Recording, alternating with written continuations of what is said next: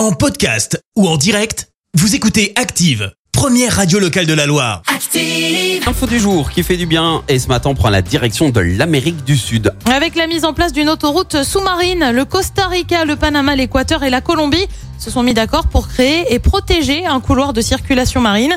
Son petit nom, ça ne s'invente pas, c'est l'autoroute de Nemo. Le but, c'est quoi bah, C'est tout simplement de protéger les animaux dans des zones spécifiques, alors qu'ils sont vulnérables aux activités de pêche et activités humaines de manière générale. C'est donc désormais sur plusieurs milliers de kilomètres que vont être préservés les animaux qui passent notamment pendant leur migration. À noter que la pêche locale restera autorisée, mais à condition de ne pêcher que des poissons non menacés. Merci, vous avez écouté Active Radio, la première radio locale de la Loire. Active.